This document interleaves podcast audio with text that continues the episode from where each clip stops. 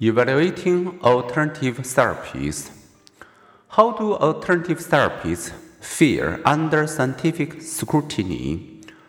The tendency of many abnormal states of mind to return to normal, combined with placebo's effect, creates fertile soil for pseudotherapies. Bolstered by anecdotes heralded by the media and broadcast on the internet, alternative therapies can spread like wildfire. In one national survey, 57% of those with a history of anxiety attacks and 54% of those with a history of depression had used alternative treatments such as herbal medicine, massage, and spiritual healing. Testimonials aside, what does evidence say?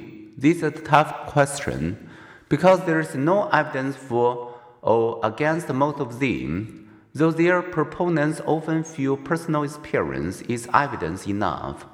Some, however, have been the subject of controlled research.